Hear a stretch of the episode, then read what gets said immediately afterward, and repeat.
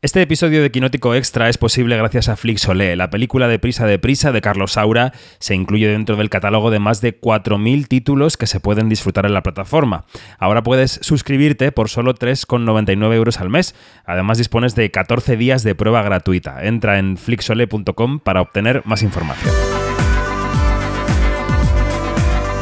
Quinótico Extra, el podcast de Quinótico para saber más con David Martos. quinótico.es.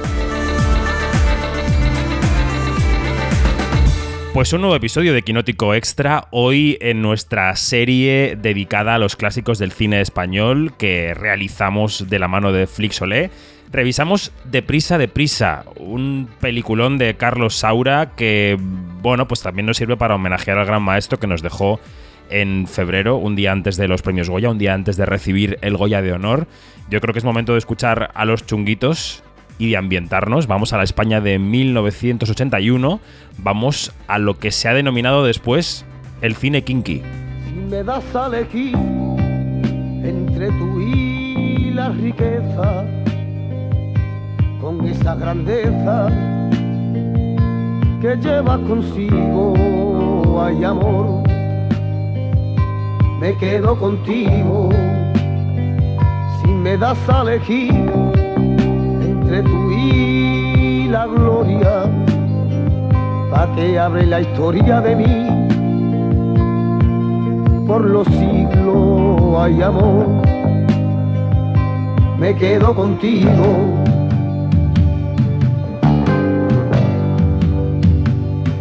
Pues me he te quiero. Solo deseo estar a tu lado, soñar con tus ojos,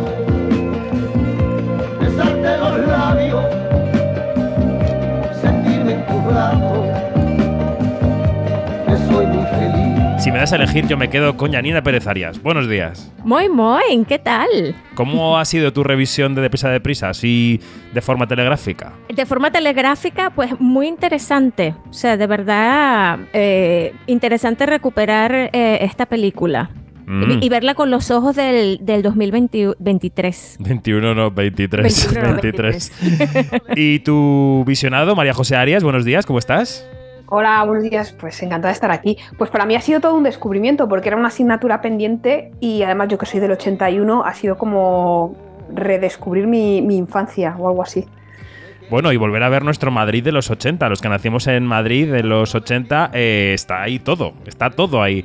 Eh, Dani Mantilla, buenos días. Buenos días. Para mí también ha sido una primera vez con, con Deprisa y Deprisa. Yo he visto películas de Saura, pero esta en particular no la había visto y, y me ha sorprendido, eh, aunque no es de las primeras películas de cine kinky, hasta qué punto sí que captura la esencia de- del género. Y también te, tiene en común muchas cosas con eh, el cine americano de atracos eh, y con esos tropos y, tópicos que le, dan, que le dan sentido. Eso por un lado, y luego por el uso de la música que me parece fantástico y que mm, me hizo pensar de esto a Tarantino le encantaría. Y estoy buscando cosas en Google y Mm. encontré que Saura en 2018 dijo que detestaba a Quentin Tarantino, lo cual me hizo mucha gracia. Mm, Madre mía, yo no había oído esa declaración ni la había leído, pero vamos, eh, es verdad que es muy tarantiniana o tarantinesca la película, ¿no? Sí, pues es que a Saura le parece que en el cine de Tarantino se mata demasiado alegremente. Mira tú, mira tú. No le faltaba razón. ¿eh? Bueno. Eh, vamos a recordar que es una película que ganó el Oso de Oro en 1981 en la Berlinale, una mm, proeza que hemos vuelto a realizar en 2022 con Alcarrás y que ya ocurrió también en el 83, pero bueno, que hacía mucho tiempo que no lo ganábamos, así que es otra ganadora del Oso de Oro. Em, bueno, hay muchísimos temas que se pueden tratar en esta película, habéis citado algunos de ellos. Em, yo, eh, lo, primero que se me venía a la cabeza, volviendo a ver Deprisa Deprisa, es que Carlos Saura, que en el año 1981 ya era un maestro reputado, que había trabajado con los mejores, renunció a las caras conocidas, renunció a un reparto de campanillas para eh, vender entradas en los cines y se echó en manos de actores no profesionales en general para contar una historia de los bajos fondos, una historia eh, del lumpen, una historia que nos contaba cómo es la vida más eh, humilde de Madrid. Eh, ¿A vosotros también os ha sorprendido este giro en la carrera de Saura con Deprisa Deprisa? Yo, yo personalmente creo que es todo un acierto porque creo que con actores profesionales habría perdido la frescura y la naturalidad que tiene la historia y que con este casting no profesional lo que hace es que le dota a la película de una dimensión que traspasa la pantalla porque parece como más realista esos diálogos, esa forma de, de interpretar que tienen estos actores no actores profesionales, creo que es un valor añadido a la película y que casa muy bien con lo que, con lo que está contando. Mm. ¿Tú has echado Además, de es menos que- esto, Dani, o no? Creo que le da un, plus de autenticidad que le viene genial a la historia. Me acuerdo de ver en San Sebastián, que fue la eh, película de clausura hace un par de años, eh, Las leyes de la frontera de Daniel Monzón, que me resultó un thriller muy apañado, pero que tenía algo como de, de cosplay, ¿vale? De a la hora de recrear esa época y a la hora de, de revisitar los lugares comunes de- del cine kinky. Aquí estamos asistiendo a una película que lo explora en un momento de, de explosión para, para el género. Em, y, y creo que precisamente contar con este tipo de personajes le da mucha, eh, mucha eh, realidad, mucha verdad, como dicen los actores y, y los directores en las entrevistas. Y por otra parte, eh, mm, mm, le permite dar mucha leyenda a- al cine, porque eh, recordemos que hubo una polémica en la época que decían que la producción había pagado a los actores en drogas. Saura lo desmintió diciendo que esta gente ya tenía dinero para comprar drogas, que no, no necesitaba el dinero de, de la película. Es la clase de, de polémica por la que hoy en día mataría el Festival de Cannes, por otra parte, y directamente te programaría concurso. Totalmente. Bueno, recordemos que el protagonista de la película es eh, Pablo, es, em, es un actor al que interpreta em, José Antonio Valdelomar, que es uno de esos actores que han quedado como icónicos del cine kinky en España y que acabó falleciendo en noviembre del 92, eh, 10 años después de rodar la película. Es decir, que también tuvo una vida em, complicada, ¿no? Vamos a escuchar un fragmento de la película, vamos a escuchar ese primer pequeño robo del arranque de la película cuando están los dos amigos protagonistas intentando robar un coche en la puerta de una casa y esa, esa expresión de deprisa deprisa surge de arranca arranca que nos pillan. Martita, ¿quién es? Pero si le están robando el coche. No puede ser. Que sí, que lo están robando. No lo habrás cerrado con llave. Claro que lo hace Martita. La hemos liado tú. Que vino el tío este, pabila. Luis, Buah, lo que faltaba. Cuidado. Ponle seguro. No te acerques. Avisa a la policía. ¿Qué? ¡Abrid! ¡Vamos, abrid! ¡Ladrones! ¡Abrid! ¡Ayuden a mi marido, ¡Abráis! por favor! ¡Esos golfos me están robando el coche! ¡Ayúdenme! ¡Vais a ver, canallas! ¡Salid del coche! ¡Salid de aquí ahora mismo! ¡Salid ya! Y esta gente, macho. ¡Salid ahora mismo! ¡Venga! ¡Ladrón! ¡Eh! ¡Abrid! ¡Salid! ¡Salid! ¡Ladrón! Cabrón de vuestra puta madre, hijo de la gran puta. Me cago en vuestros putos muertos. La puta que te parió, como me baje. ¡Policía! ¡Policía! ¡Llamen a la policía! Policía, voy a dar ya a vosotros, policía. Vamos.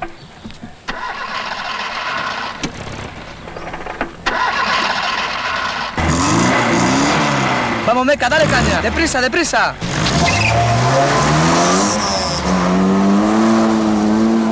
Bueno, Janina, quería explorar contigo eh, la manera de rodar de Saura, porque es una manera de rodar, yo creo que él em, primero eh, hace mucha panorámica de Madrid, luego también están rodadas de una manera muy particular las persecuciones en coche. ¿Qué te ha parecido la manera de rodar la película? Eh, me ha parecido de verdad notable porque como tú dices, ¿no? Va de esos grandes planos que son muy descriptivos, muy de, de, de, western, si se quiere, ¿no? Si se quiere, porque, porque es también un, un- un paisaje muy, muy eh, vacío, ¿no? En, en el que Hay mucho en el que se- en el que vertedero, se ven- mucho Sí, descampado. mucha sí. basura, mucho descampado, este, grúas de construcción que también son muy simbólicas aquí, ¿no? Porque no, no aparecen una sola vez, aparecen varias veces.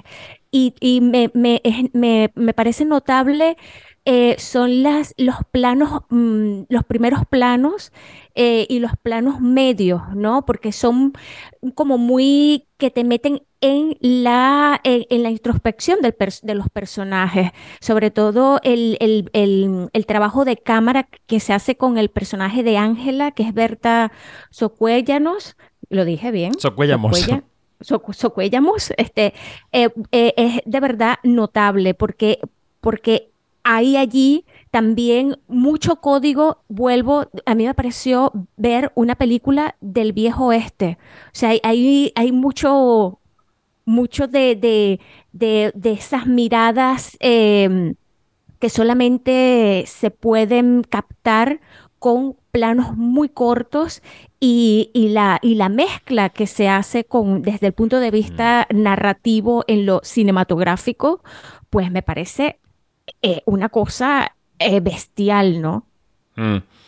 Creo que hay una conexión en lo que dices, eh, entre lo que dices de la película del oeste y lo que ocurre en Deprisa Deprisa, porque, claro, igual que ocurría en el oeste americano, España en el 80-81 era un país en construcción y un país ingenuo, ¿no? Y un país que salía de una dictadura. Eh, de hecho, me estaba acordando, y si queréis podemos escuchar la, la, escena. Hay una escena en la que los personajes van a visitar el, el, Cerro de los Ángeles, que es un monumento religioso que está a las afueras de Madrid, en Getafe, eh, que se supone que es el centro geográfico del país, un monumento franquista totalmente. Y entonces allí hay pues una, una escultura que ha sido pues destrozada, profanada, y los chavales eh, charlan con una señora, una beata, dos beatas que hay por allí, eh, y le preguntan, oiga, ¿y esta cabeza del Sagrado Corazón de Jesús qué es? Y entonces se produce esta conversación. Ahí va. Cabeza de la imagen profanada del Sagrado Corazón de Jesús. ¿Qué le habrá pasado a este? No sé. Pregúntaselo a la pringa esa.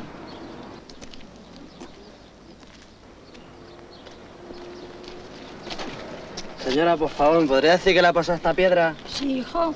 Mira, esto era la cabeza del Sagrado Corazón de Jesús que fusilaron y dinamitaron los rojos durante la guerra. Algo habrá hecho. Bueno, digo yo. ¿Pero de qué guerra hablas tu tía? Mercedes, que Es indignante en un sitio como este.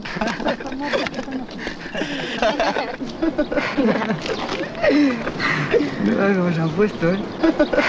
Porque la película es también una lectura política de la España del momento, ¿no? De la España de la transición en la que todavía iba a decir todavía convivían las dos Españas, pero es que estamos todavía en eso. Quiero decir que estamos en el 23 y ahí andamos. ¿Qué, te, qué os pareció la lectura po política que hace del país la, la película, Dani o Mariajo, quien, quien quiera? Eh, yo creo que es una lectura política, pero también social, porque al final no deja de ser el retrato de una generación que estaba ahí, como lo que tú dices, ¿no? En medio de una España eh, en construcción que no, no, trabaja, no estudia, no sabe qué hacer con su vida, ¿no? Está como, como dando bandazos de de un lado al otro y volviendo brevemente a lo que decía Janina sí. del oeste, es que al final estos personajes son un poco forajidos, ¿no? Quiero decir, son, son, un son, son forajidos de la justicia que, que, huyen, que atracan y que son un poco la pareja protagonista son los Bonnie and Clyde del Star Radio madrileño, que es una cosa eh, como muy, muy icónica. Pero volviendo a lo que decías de la, de, del reflejo político y social, yo creo que es un retrato muy certero, investigando, como decía Dani, después de ver la película, eh, porque a mí me pilló, me pilló muy canija los, los 80, eh, a, a, es el retrato de una generación que estaba ahí como eso, a medio camino, en una España que se estaba construyendo en una época en la que ellos mismos estaban construyendo, ¿no? A esa, a esa edad. Y también eh, creo que yo... Sí. Ah, perdón, ah, perdón no, no, Marejo, perdona. Okay. Retomando la cuestión esta de, de, de, del, del retrato social, yo lo que veo es que en esa época hacia afuera lo que se estaba viendo era una, una la transición, ¿no? ¿Qué, qué, qué modelo, qué cosa tan increíble lo que se está haciendo en España. Y esto es la cara B. Eso uh -huh. lo que, eh, esto es como que lo que, lo que lo que la gente no quiere ver o lo que eh, se trata de ocultar, que es este, la delincuencia juvenil, el el crimen, eh, el, al, el, paro, porque ¿de dónde viene la, la, delincuencia juvenil? Pues viene del paro, eh, eh, que era altísimo en la época, del, del mundo de la droga, o sea, estamos hablando de, drogas durísimas, heroína, estamos hablando también de cocaína, y, y, claro, todo esto también tiene que ver con los cinturones urbanos que se hicieron alrededor, que se, que se formaron alrededor de Madrid sí, sí, y sí. De, también de Barcelona, de, eh, por ahí están las dos cosas, y de, de, esta España que se vaciaba. Entonces la España que se queda vacía, vacía, vacía, y los cinturones urbanos que se, que, que, que, se nutren También cada vez está ahí más. la visita y... al pueblo, ¿no? De los jóvenes, cuando él dice, mira, Exacto. yo nací aquí, pero de aquí no, aquí no quiero volver, porque yo voy a Madrid, sí. que es donde está mi futuro, ¿no? Mi bienestar. Y ves, y ves quiénes están en los pueblos, los viejos, o sea, mm para que tú veas, ¿no? Entonces, todo esto es, es, eh, es que retrata la, lo, el, eh, la cara B del- de lo fabuloso de la transición y resulta que, que de, ¿qué es lo que está a pie de, de calle? Pues esta cara B, no lo de la transición. Entonces, claro, este, eh, es bastante notable cómo, cómo Saura este, lo pone así eh, todo tan crudo, dejando de lado el simbolismo de su primera fase o de sus películas anteriores. Y, bueno, también te golpea mucho. Y por eso se entiende eh, que en el 81 el, este, este director que se la mantuvo dando como giros de gimnasta en el aire siempre, Mm. de, de- de saltos mortales y de medio tirabuzón y de, y de vamos, que, que me, que me lanzo al vacío, pues no me parece nada extraño que este, que este tipo se haya, se haya decantado por hacer esta película en ese momento justo eh, histórico de España. Dani, ya te pasó. Eh, no, yo quiero decir que, que me gusta que hayamos escuchado este clip porque además creo que subraya esa, esa tensión generacional que hay y me gusta mucho eh, que de prisa de prisa elija, por ejemplo, no mostrar a los eh, padres de los personajes en ningún momento. Vemos a los abuelos en esa, en esa visita, pero como que hay un salto, hay una sensación de vacío que sienten los personajes y que les llevan a las calles y yo creo que es algo propio de la transición, pero que en el fondo es el tipo de esquema que se va a repetir una y otra vez en la sociedad, en la sociedad española por lo menos. Me hizo pensar también esa película en, en Barrio, que es otro clásico generacional del 98 en este caso, que es otra crisis, otra juventud que sufre las consecuencias y los pecados de los que vinieron antes y que se quedan un poco ahí sin, sin herramientas. Eh, su respuesta es distinta, eh, porque además son géneros eh, y momentos sociales diferentes, pero, pero sí que me gustó cómo no, no les vemos completamente aislados de, de la sociedad durante casi, casi toda la película. Mm. Ahora que habéis hablado del, del pueblo y de la visita a la abuela, quiero que escuchemos ese momento en el que mm, Pablo y Ángela van a ver a la abuela al pueblo y le llevan del dinero de algún atraco eh, una televisión en color. Lo escuchamos. ¿Te gusta el moscatel? Sí, sí, sí le gusta, pero no nos saques nada que nos vamos a ir enseguida. Sí, sí me gusta. Pero bueno, ¿qué has hecho que te está buscando la policía? ¿Cuándo? Pues hace unos 20 días. Sí, abuela. Sí, unos 20 días, poco más o menos. Pero no habrá vuelto a las andadas, ¿verdad, hijo? ¿Qué va? Eso es rutina de ellos. Eso es fijo de lo del reformatorio. Como no tienen nada que hacer, pues se entretienen en eso.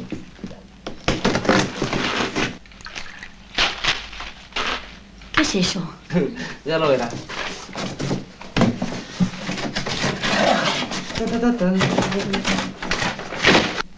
¡Ay! Lo que yo he soñado toda mi vida. Un televisor en color. ¡Qué alegría, hijo! Pero abuela, que esto también es para que lo disfrute Catalina, ¿eh? Pero te habrá costado mucho dinero, hijo. Tú no te preocupes de eso ahora. Que ahora no van muy bien los negocios, ¿verdad que sí, Ángela? Sí. Sobre todo el negocio de exportar ciruelas.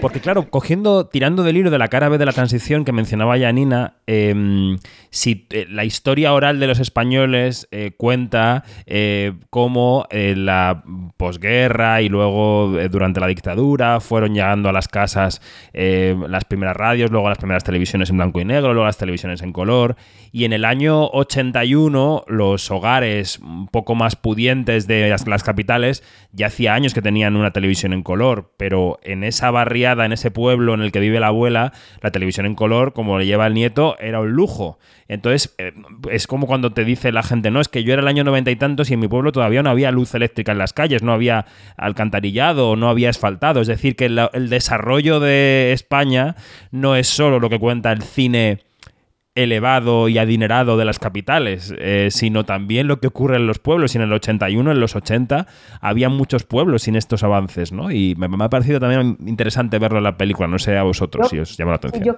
Yo, como, como persona de, de- de pueblo, que me he criado en, en un pueblo pequeño, además, eh, la escena de, de la tele y la abuela me, me recordó mucho a la historia que me contaba mi, mi propia abuela, que efectivamente lo que tú dices, ¿no? Eh, o sea, la televisión, o sea, la radio igual tenían todos o estaba más extendida, pero tener televisión era como símbolo de estatus.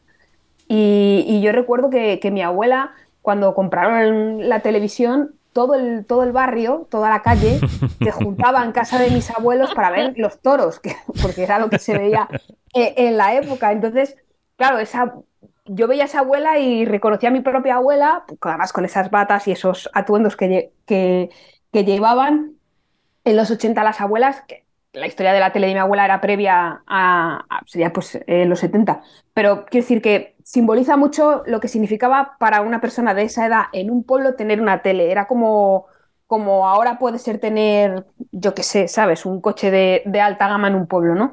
Entonces la tele significaba mucho y también era una forma de abrirte al mundo, porque claro, ahora tenemos internet y nos parece eh, una cosa como de otro siglo, pero entonces no había esa facilidad de comunicación y de acceso a la información o, o- a lo que pasaba afuera, además viniendo de, una dictadura con, con la censura. Entonces yo creo que la, que la escena de la, de la televisión simboliza mucho esa España rural de, de la época y también es como un símbolo de, apertura y de acceso a...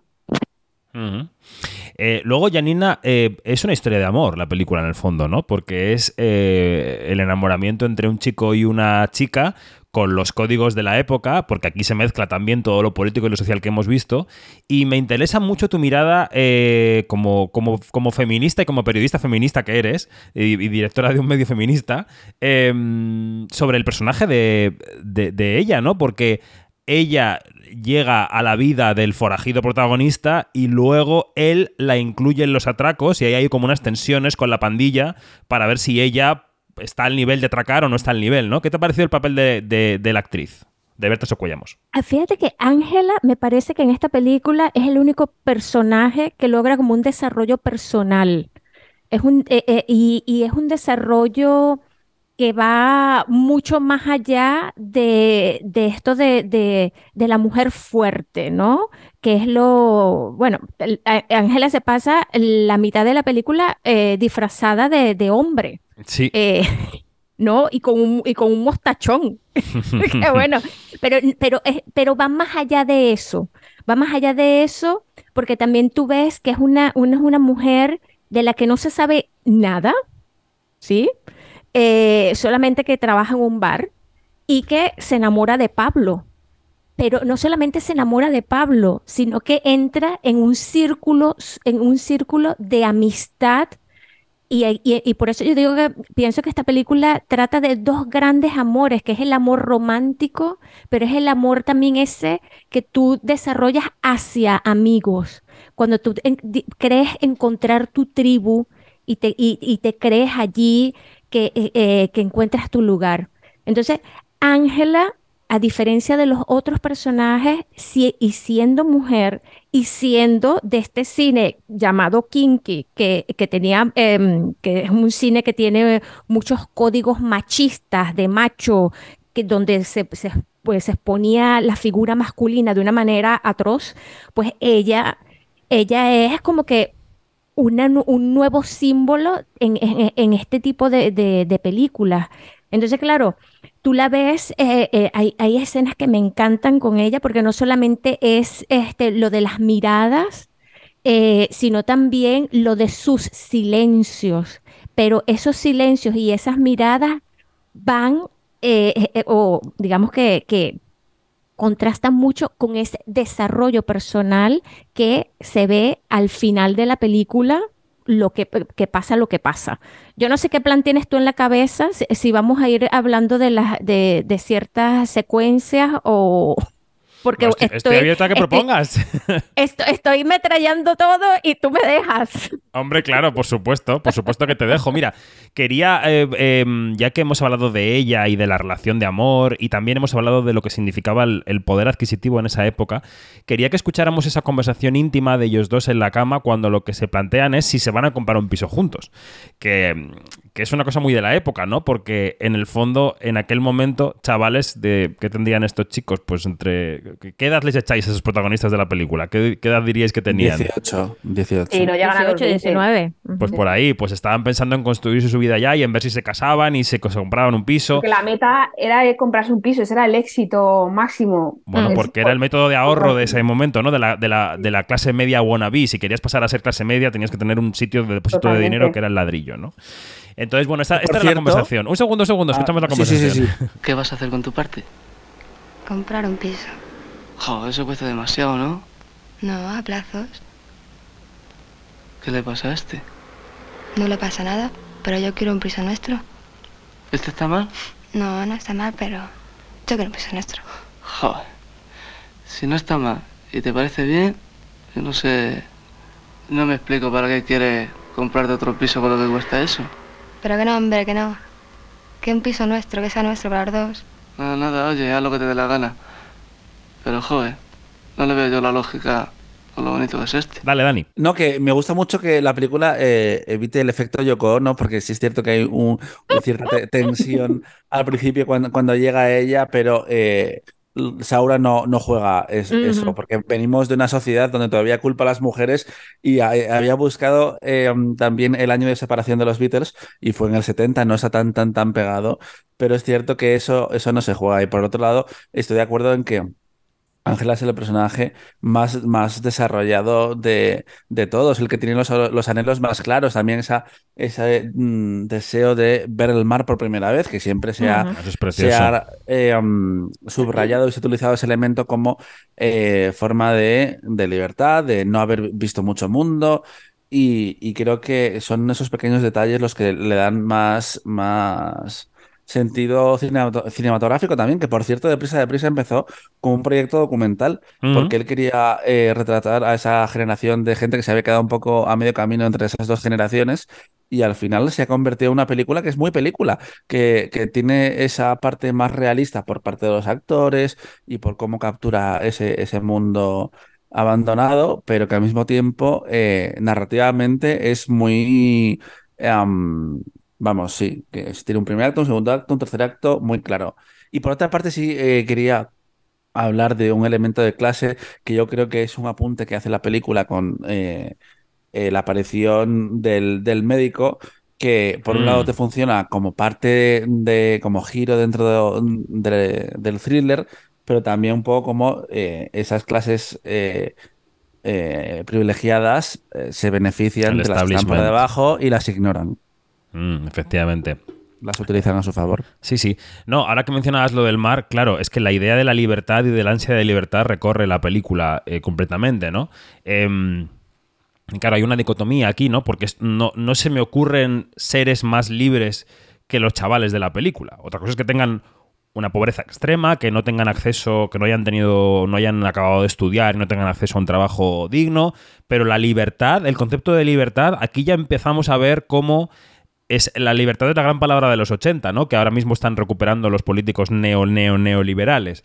La libertad de poder hacer con tu vida lo que quieras. eh, cuando se escapa el caballo, el caballo también tiene derecho a ser libre, dice un personaje, ¿no? La, la búsqueda del mar también es la búsqueda de la libertad. ¿Cómo, cómo leéis esta, esta, esta mirada sobre, sobre ser libre en, en una pandilla de chavales que son tan libres que atracan bancos? Quiero decir que. mm, no sé. Una libertad para la que necesitan dinero. Claro. Y al final, que, también es como crítica al sistema, ¿no? O como reflejo del sistema. O sea, son, son muy libres porque hacen un poco lo que les da la gana sin, sin mirar las consecuencias, porque no tienen nada que perder, ¿no? Por así decirlo. Eh, pero al final, para esa libertad, necesitan eh, el dinero, que también es como parte, ¿no? De la, de la crítica y de la construcción de, de la de la idiosincrasia de la, de la propia película eh, y libertad, pues eso, para hacer lo que quieran. Lo de, lo de ir a la playa era, es otra cosa también muy de, Sí, muy de la época, sí. porque se, se- Sí. o sea, pues en mi pueblo estaba de, de- vuelvo a mi pueblo, pero es que la película Te lleva. eh, mm. eh, enraiza mucho con eso. O sea, al final, eh, irse a la manga era como el mayor hito de- del año, ¿no? El poderte ir de vacaciones a- eran los barros en, en Marchena, creo que eran, una cosa, una cosa muy de, pues eso, de los 80, ese era irse al mar, sobre todo era si eras de interior. Era lo más Por cierto, que Creo que lo, que lo de la libertad es, es relativo, porque la libertad es libre cuando tienes muchas opciones para escoger eh, por dónde quieres eh, llevar tu vida. Estos chicos no tienen tanta libertad en ese sentido. eh, seguro que puedes hacer algo que no sea atracar bancos. Es- Estoy convencido, aunque esas historias no se han contado tanta porque son menos cinematográficas, pero eh, creo que es un detalle, un matiz importante, que la libertad mm, hace falta opciones para, para tenerla. Mm, Es- Totalmente. Es cierto, es, ver- es verdad, porque fíjate, em, para mí, escuchando lo que, lo que decía Maríajo y lo que dice Dani y, y viendo eh, cómo se desarrollan estos y, y- y- y dicen, y dicen, ellos hablan mucho de la libertad, pero yo creo que, que ellos, este, mm, al tener dinero, porque, porque tienen dinero, eh, no pueden poner en práctica el concepto de libertad que un espectador podría tener en cuanto, ok, tienes dinero, salte del barrio, vete. Mm. Es eh, porque, porque la libertad es, es huir de ese, o sea, la libertad entendida desde el punto de vista de un espectador sería huir de ese, de, de- del barrio, ¿no? De la barriada y de, ese tipo de vida. En cambio, eh, en cambio, la única persona que opta por esa libertad, que, que es el concepto, vuelvo y repito, que tenemos los espectadores, es Ángela, ¿sí? Eh, y, y- y eso queda ambiguo, porque la vemos caminar, pero no sabemos si de verdad opta por ser libre, por dejar sus plantas, por dejar eh, el, el entorno eh, que ha construido. Eh, entonces, claro, es una, la, la palabra libertad es muy, muy, muy relativa y cada uno tiene, como de- como cada, cada maestrito tiene su librito. O sea, Mm. se puede entender de cualquier forma. Eh, luego no quería dejar pasar tampoco la ocasión y ya vamos a ir terminando este episodio de hablar de otros aspectos de la película. Eh, por ejemplo, de la música, ¿no? Empezábamos escuchando a los chunguitos y la música eh, por parte de Saura de la película es una puesta en valor. eh, Un poco ocurre con la música como ocurre con los personajes de la película, ¿no? Él pone en valor una parte de la realidad que hasta ahora había sido minusvalorada, ¿no? Esta música que se escucha en la película, eh, los chunguitos, los marismeños con el caramba, carambita, carambirurí, eh, Emilio de Diego que compone esa canción de Deprisa, Deprisa, eh, Lola y Manuel un poco también, aunque ellos son un poco más de prestigio, son canciones de lo que se llama de gasolinera, ¿no? Son canciones de cinta de cassette, de, de ir a- de, de comprártelas cuando vas a la manga, Mariajo, y de ponerlas en el cassette. Sí, sí, yo recuerdo eso. Por más que me pregunto, no encuentro la razón. Ay, qué dolor, para dejarme así, ay, qué dolor.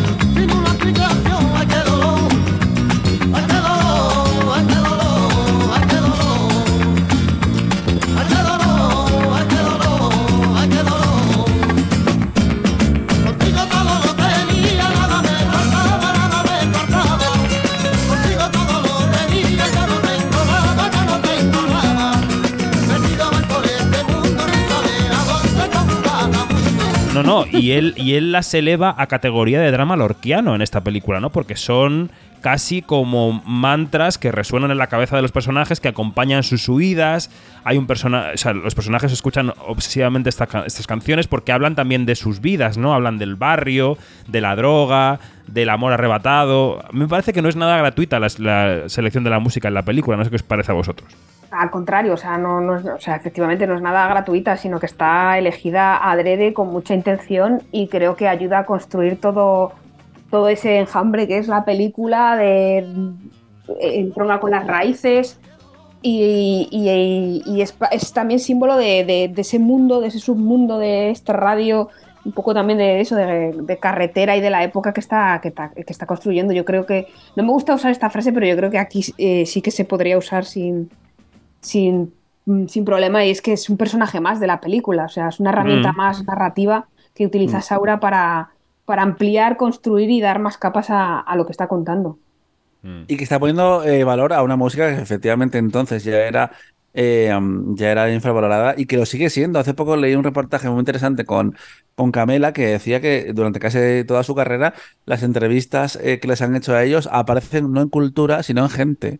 A diferencia de otros muchos músicos, como que hay todavía un prejuicio que aquí pone en valor eh, Carlos Saura, que es que además le, le da una fuerza a las imágenes eh, increíbles. Y a ver, deprisa, deprisa, eh, tuvo mucho éxito en los años 80. que Sí, es que sí. recaudó un millón de euros, que era como cinco veces su presupuesto. Sí, sí, sí, no, no. eh, tuvo un, un éxito impresionante. Y luego también citar para acabar la ambientación. Yo creo que ese, por ejemplo, ese bar eh, del que hablábamos antes te lleva completamente a la época y ves a través del cristal cómo pasa una señora con un niño de la mano y ves a la señora vestida como señora de la época. Tampoco sé si había hacía mucha falta mucha ambientación en ese momento y en ese rodaje, pero es verdad que te transporta completamente a los años 80 y es una y es una delicia, ¿no? Es una ventana al pasado en ese sentido que a mí me ha hecho muy feliz recuperar porque eh, mm, la he visto con mucho gusto y zambulléndome en ese mundo y bueno, pues nos parece que, que es una buena idea entrar al catálogo de Flixolé y recuperar Deprisa Deprisa también como homenaje a Carlos Saura que como decíamos falleció este invierno. Pues em, no sé, Janina, ¿te quedabas con ganas de decir algo porque tenías tanto apuntado en tu libreta que tenemos dos minutos? No sé si quieres aprovecharlos. Sí, este, es que, es que, es que el personaje de Ángela me, me, me, me resonó tanto porque Ángela es la antítesis de, de la mujer que llora, ¿no? De la mujer que sufre, Mm. de la mujer que... Ángela es una dura. Ángela, Ángela es una tipa que es la única, vuelvo y repito, que, que logra un desarrollo personal apabullante, es la única que tiene claro lo que quiere, pero no lo grita a los cuatro vientos. Y sobre todo, Ángela es una mujer que sabe reconocer dónde está, dónde está la próxima estación y para llegar a la próxima estación no tiene que ser las- la, la, la llorona, no tiene que ser la sufridora, la dolorosa. Y tú ves que Ángela en esa última secuencia que es apabullante, Mm. no lanza, no, no, no derrama ni una sola lágrima, ni un solo gemido, y no se le, y, y al, al ser amado, ni siquiera se le tira encima y, y para acariciarlo, para besarlo, no hay nada de eso, no hay un drama. Diríamos hoy que se de empodera, ¿no? Un poco. Y se- eh, a ver, yo no diría que se empodera, yo, yo diría que, que saca lo que estaba dentro que habíamos visto con las miradas, con Bueno. sus miradas. O sea, es increíble, este personaje es increíble. Pues y es que nos tenemos que ir. Sí, pero es que, es que mm, mm, quiero, quiero pensar que, que la guionista Blanca Astiazu, que fue la, la, la- la persona que, que, que, que- coescribió la, esta película con Carlos Saura, tuvo algo que ver allí. Este, no hay ninguna información de cómo fue el, el proceso de, mm, de escritura de la película con ella y co- con, Blanca y con, y con, y con Carlos Saura, pero, pero bueno, quiero pensar, quiero imaginar que Blanca Astiazu tuvo mucho que ver en, el, en la construcción de de Ángela y bueno, y Carlos Saura que era un feminista también. Un último apunte por mi parte es que hemos hablado mucho de libertad, lo que significaba en esa época y cómo la película eh, lo tocaba directamente el tema y lo retrataba al mismo tiempo. Eh, y es curioso que eh, Deprisa Deprisa fue prohibida temporalmente tanto en Francia como en Alemania Occidental porque decían que glorificaba la, la violencia y la cultura de, de las drogas. Así que modernos y libres, pero no mucho. Bueno, pues con esta nota terminamos. María José Arias, Dani Mantilla y Anina Pérez Arias, gracias por ver la peli y por compartirla con los quinóticos y las quinóticas. Muchas gracias, un beso. Muchas gracias. Un placer. Adiós. Hasta luego.